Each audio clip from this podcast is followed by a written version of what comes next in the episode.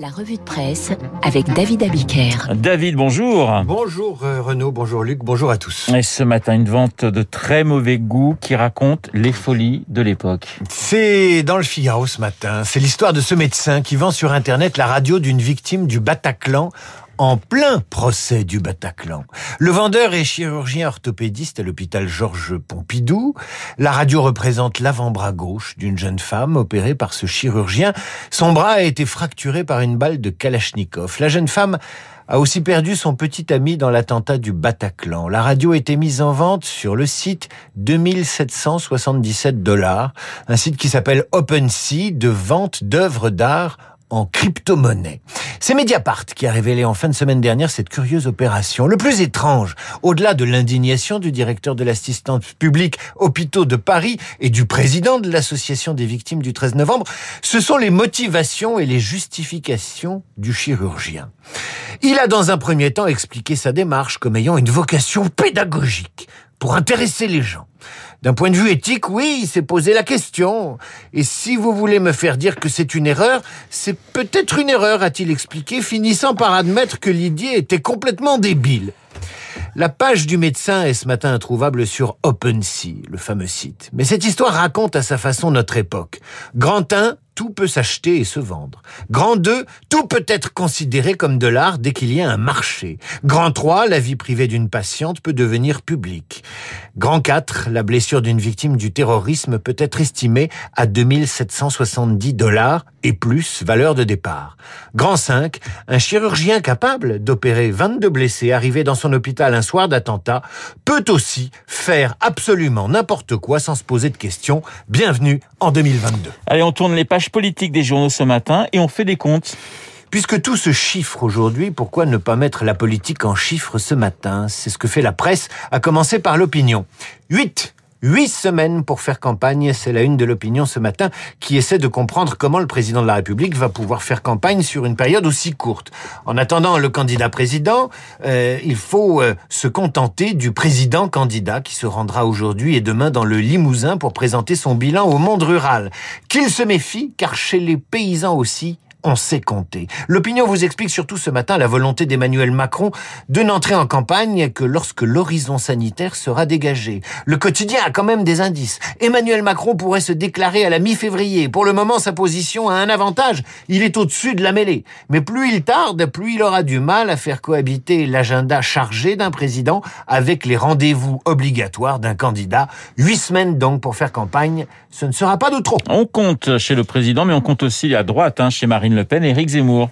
Trois jours, trois ralliements et trois transfuges de chez Marine Le Pen qui partent chez Éric Zemmour, Damien Rieu, Gilbert Collard et Jérôme Rivière. Ce que Marine Le Pen appelle des mercenaires. L'opinion appelle ça le supplice chinois du Lingxi. Qu'est-ce que c'est que le lingxi Vous savez, on entaille le corps du condamné de mille coupures pour lui enlever la peau très délicatement, puis les muscles avant de lui trancher la tête. Ils ont de belles images à l'opinion pour décrire le début d'hémorragie qui voit des cadres du RN rallier la reconquête d'Éric Zemmour. Pour un peu, on prendrait Marine Le Pen en pitié, écrit Doval dans Libération, qui propose une enquête sur la candidate faussement recentrée, qui certes a renoncé à supprimer la double nationalité, mais n'a pour autant rien renié du cœur de son programme.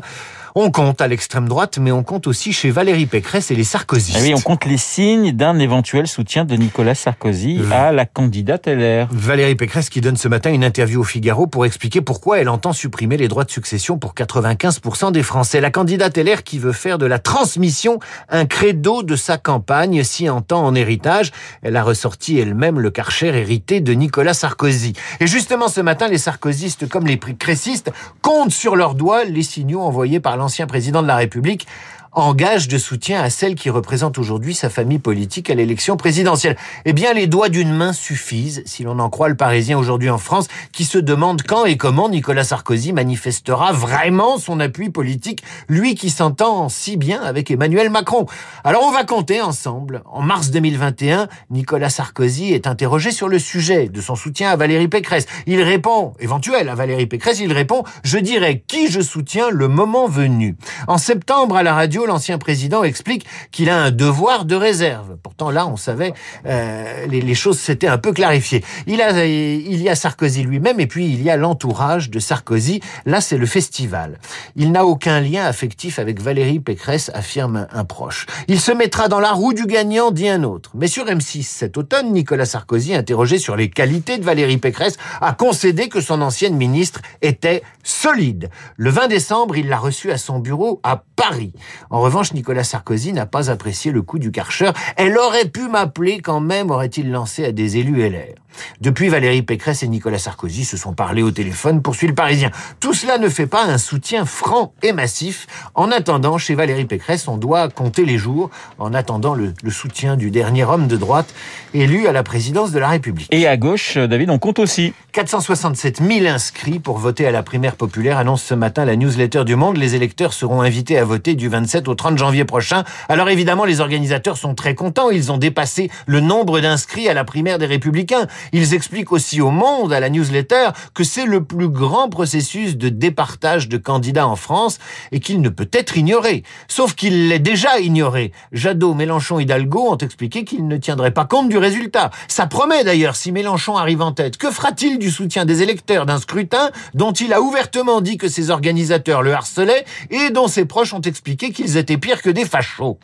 Peut-être Mélenchon en parlera-t-il avec Cyril Hanouna jeudi soir à 21h, alors qu'RMC vit depuis plusieurs jours une crise ouverte et a débranché son intervieweur vedette Jean-Jacques Bourdin suite aux accusations dont il est l'objet. Cyril Hanouna triomphe et ses 8 s'offrent une page de pub entière dans le JDD, c'était hier. Je dois vous décrire cette page de publicité.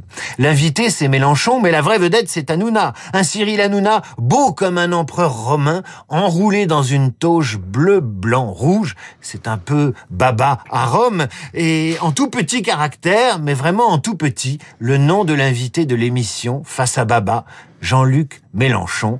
Il faut vraiment chercher son nom sur la page parce que vraiment là, c'est l'animateur qui est plus important que l'invité. Voilà, Baba à Rome. Il est en pleine forme, le David Abiquet, en début de semaine. Luc Ferry est complètement dépité, mais nous allons retrouver Luc dans un instant dans Esprit Libre. Merci David.